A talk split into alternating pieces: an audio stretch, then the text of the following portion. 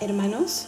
Estamos nuevamente juntos para seguir avanzando en nuestro camino hacia la solemnidad de Pentecostés y lo estamos haciendo meditando y conociendo un poco más acerca de los dones que el Espíritu Santo infunde en nuestras almas. El día de ayer el Señor nos sorprendió con los frutos y con todas las virtudes que enciende el don de la fortaleza. Vamos a pedirle a ese mismo Espíritu que venga y que ilumine nuestro entendimiento y mueva nuestra voluntad para que confiando más en Dios queramos valorar y pedir la piedad que Él promete. Vamos a empezar eh, leyendo la definición que el Papa Francisco dio sobre la virtud de la piedad en una de sus catequesis. Él decía que la piedad es la relación con Dios, el auténtico sentimiento religioso de confianza filial que nos permite rezar y darle culto con amor y sencillez. Es una parte de la definición que él da, pero vamos a reconocer en lo que más adelante, digamos, elementos que el Papa ha sabido sintetizar con la sencillez y la prudencia que lo caracterizan. ¿Qué cosa no es la piedad? Creo que es importante también reconocer esto antes de pasar una definición propia de la tradición. Eh, a veces creemos que piadoso es el que no siente lástima, por ejemplo, ¿no? Eh, piadoso es el que tiene un sentimiento religioso exagerado y sin fundamento. ¿Cuántas veces hemos oído decir, eh, estas personas van a Dios o rezan, se golpean el pecho, pero tienen una vida incoherente? Pues es imposible que el don de la piedad nos aleje de querer luchar por tener una vida buena por querer ser cada vez más como Cristo. Esa no es la verdadera piedad. ¿Qué cosa es la piedad entonces? La piedad es ese hábito sobrenatural, ese don del Espíritu Santo que perfecciona la justicia, obrando en la voluntad y que nos mueve a tener un afecto filial a Dios Padre y a sabernos todos hijos de un mismo Padre, moviendo así un amor fraternal. Por eso es que les decía, decía que Francisco es una buena puerta para empezar este tema, porque nos habla del amor filial. Y esta es la base de todo lo que diremos en el don de piedad. El don de piedad nos enciende ese no solo sentimiento, sino esa experiencia de sabernos hijos adoptivos de Dios Padre, con todo lo que eso trae, la dignidad, eh, el amor fraterno, la relación íntima con nuestro Creador. Las almas, dominadas por el don de piedad, experimentan una ternura inmensa al sentirse hijos de Dios. Por eso la plegaria favorita será el Padre Nuestro, como Santa Teresita, por ejemplo ella contará en su autobiografía que muchas veces no podía ir más allá del inicio de esta oración, cuando llamaba a Dios, Padre nuestro que estás en el cielo, porque la invadía un profundo sentimiento de, eh, de piedad y una honda intimidad con el Señor. Ellos viven enteramente abandonados al amor de Dios y sienten también una ternura muy especial por la Virgen María, por los santos, por la Iglesia, por el Papa y finalmente por todas las personas en las que reconocen el brillo de nuestro Señor. Yo creo que por eso el don de piedad hace al creyente muy feliz. Pero ya me estoy adelantando a la siguiente parte, a la que vamos a empezar ahora. Pero antes de pasar a ver los efectos, quiero volver a pedirles que nos quitemos todos los prejuicios que podemos tener ante la palabra piedad, ante el querer ser piadoso. Eh, yo creo que se ha venido a menos este, este término porque realmente nos habla de una caricatura de Dios y una caricatura de la religión. Y no es eso. Es bastante cercano al don de la fortaleza. Por eso he querido tocarlo como segundo. Y además, como ya hemos visto en la definición, mueve a la voluntad. Si fuese solamente eh, algo nimio, no movería en nada al ser humano. Bien, vamos a los efectos entonces, que yo creo que nos ayudarán a convencernos aún más de pedir y solicitar el don de piedad.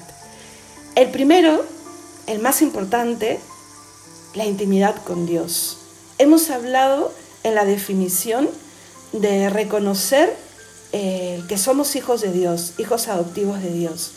Pues un efecto que se deriva de esto y una búsqueda también es esa intimidad con Dios, ese trato hondo con el Creador y con la misma Trinidad, ese relacionarse más y mejor con el Señor. Nos regala el don del Espíritu Santo que esto se nos haga más sencillo, más fácil. Un segundo efecto, el conmovernos por el amor de Dios y por las formas en las que se manifiesta ese amor de Dios. No solo no permanecer indiferente, sino el conmoverse. El Padre Menor, nuestro fundador, tenía el don de lágrimas.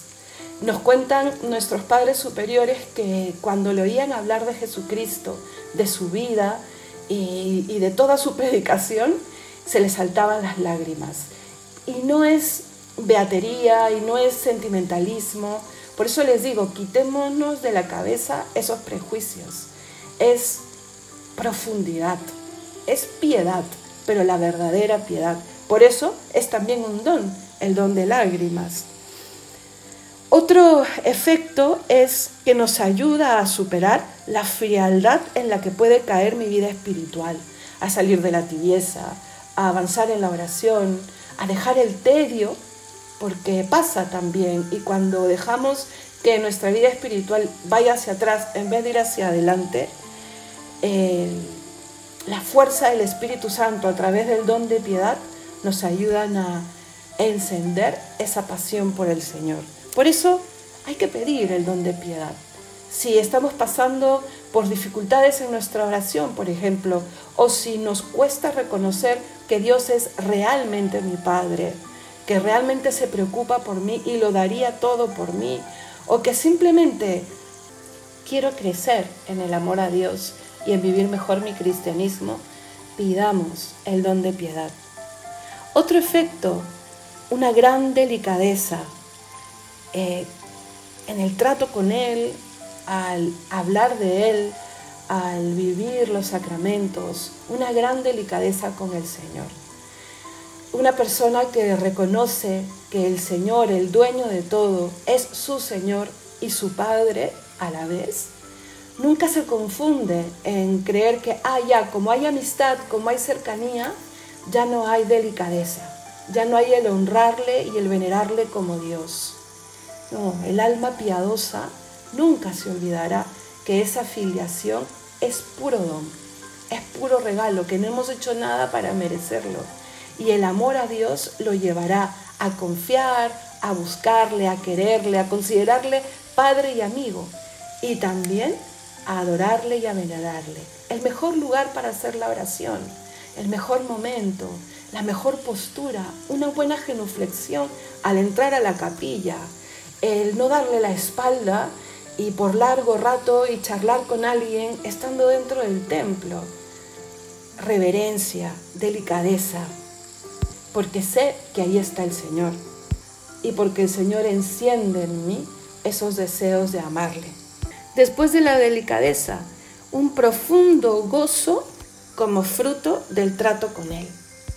Yo creo que por eso se cumple esto de un santo triste es un triste santo, porque yo creo que uno de los frutos principales, por ejemplo, de la oración, será siempre un día mejor, un momento mejor, yo me atrevo a decir que es incompatible el haber tratado con Él, el haber participado de la Santa Misa y vivir en amargura. Uno puede tener dificultades, incluso en una noche oscura, pero el gozo que se manifiesta en el alma y que viene de Dios está presente. Otro efecto y que se desprende de los anteriores, el gusto por Dios. ¿A qué me refiero? Al ser más profunda la oración, ya no cuesta mucho y es más fácil reconocerle como fruto de esta oración en todas las criaturas y en todos los acontecimientos. Reconocer su huella y al reconocerla desarrollar este gusto por Dios. Pero ojo, no estoy hablando de un gusto que sea solamente sentimental. Quiero aquí hablar de Teresa de Calcuta, una mujer que vivió casi toda su vida en una gran sequedad y miren, la fundadora de una de las obras que se, mueven por una caridad profunda, que puede ser solamente fruto del amor a Dios. No se puede amar hacia el prójimo si es que no se ama a Dios y no nos dejamos amar por Dios. Eh, hemos sabido de esta sequedad de Teresa de Calcuta después de su muerte, porque era casi imposible imaginarse que esta mujer se levantaba todos los días a vivir lo que vivió y a formar a sus hermanas experimentando el silencio de Dios.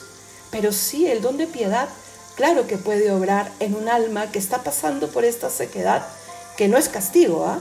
que es una purificación y que es también una ofrenda de uno mismo. ¿Y qué hace la piedad en estas almas? Certeza, certeza de que Dios está, certeza de que Dios habló, obró y sigue obrando, la suficiente certeza para levantarse con gozo y saber que Dios permanece.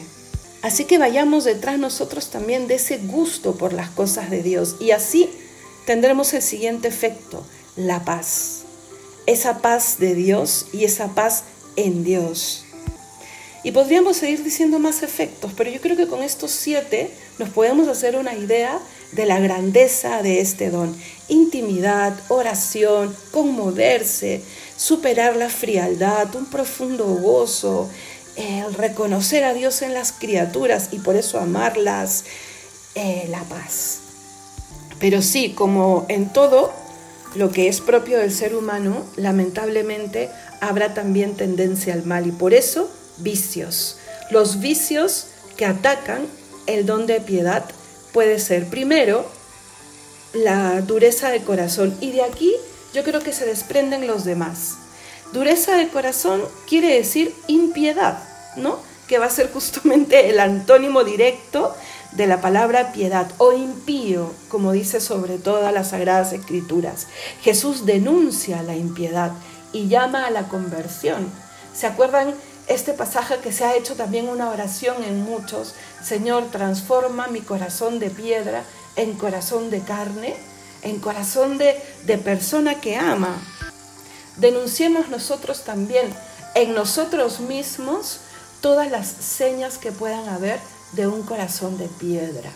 Hay que pedirle al Espíritu Santo, hay que trabajarlo arduamente, porque cuidado, pedir y pedir al Espíritu Santo sus dones no significa que no haya la ley del esfuerzo personal, porque este don enciende virtudes.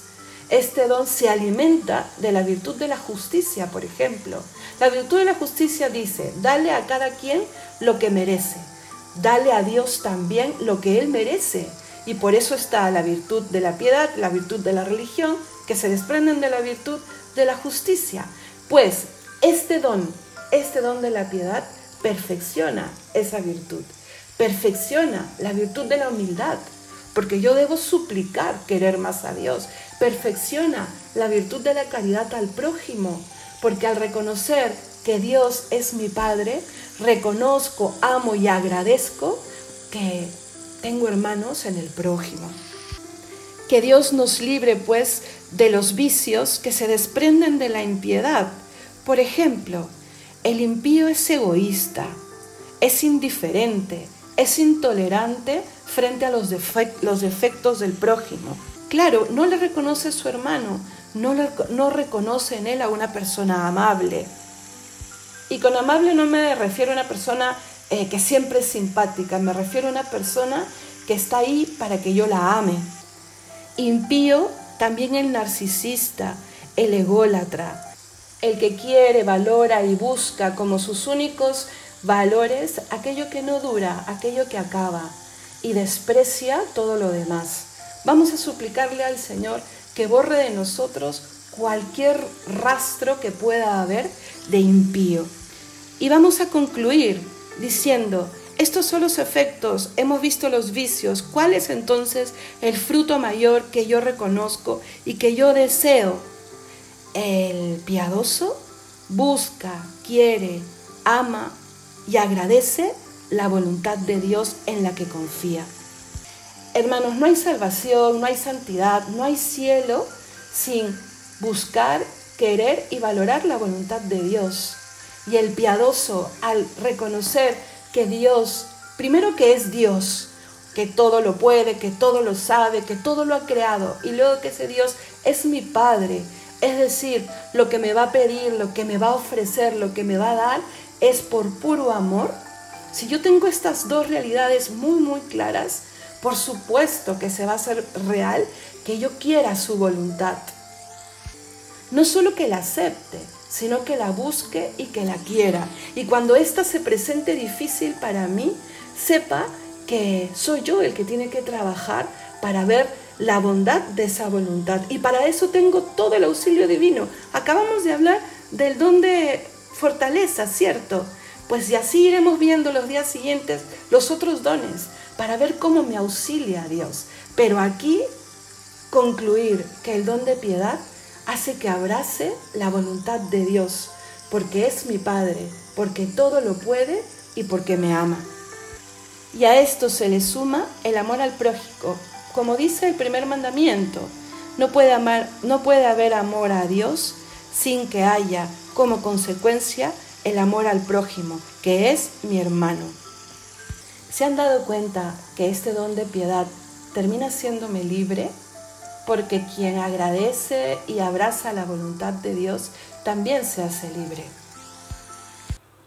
Claro, y ahora viendo todos los efectos que puede hacer el don de piedad, nos preguntamos, ¿y con qué medios puedo yo suplicarlo, suscitarlo? Es un don gratuito, no nos olvidemos nunca de eso. Es el Espíritu Santo el que nos lo quiere dar. Pero sí hay medios para disponernos a este don y para aprovecharlo mejor. El primero, venera al Creador, reza y que esta oración te ayude a reconocerle Creador y con todo lo que esto implica.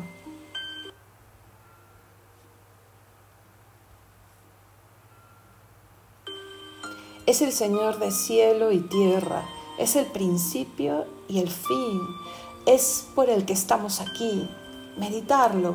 Eso nos ayuda a reconocer de dónde venimos y hacia dónde vamos.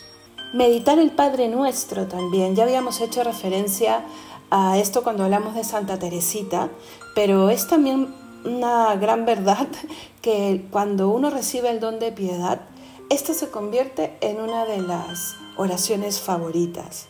Ya dijo Jesús que el Espíritu Santo nos movería a decir Abba, Padre.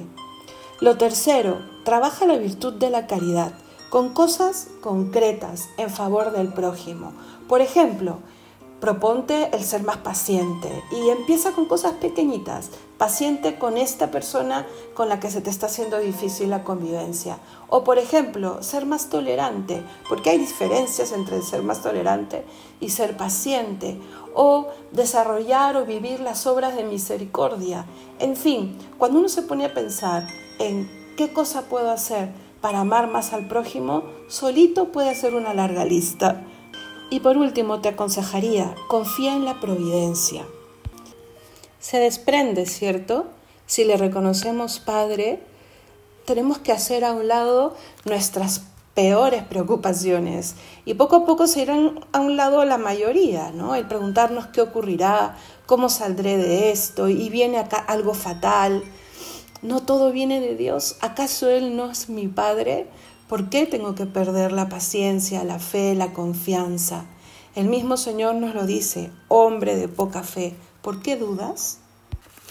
Espero, hermanos, que esto nos haya ayudado a ti y a mí a querer, anhelar, suplicar y valorar muchísimo más el don de piedad. ¿Tú quieres ahora este don? Yo sí. y se lo estoy pidiendo a Dios todos los días. Porque al meditarlo para ustedes me he dado cuenta cuánto me falta y qué pocos efectos he podido permitir que se queden en mi alma cuando el Señor ha sido tan bueno conmigo al regalármelo. Y miren, les dejo esta frase de Monseñor Munilla cuando tocó este don. Él dice, ¿no? A veces no valoramos este don de piedad. Es una persona muy piadosa, decimos, pero tiene pocas cualidades. Si esa persona es piadosa, tiene lo fundamental.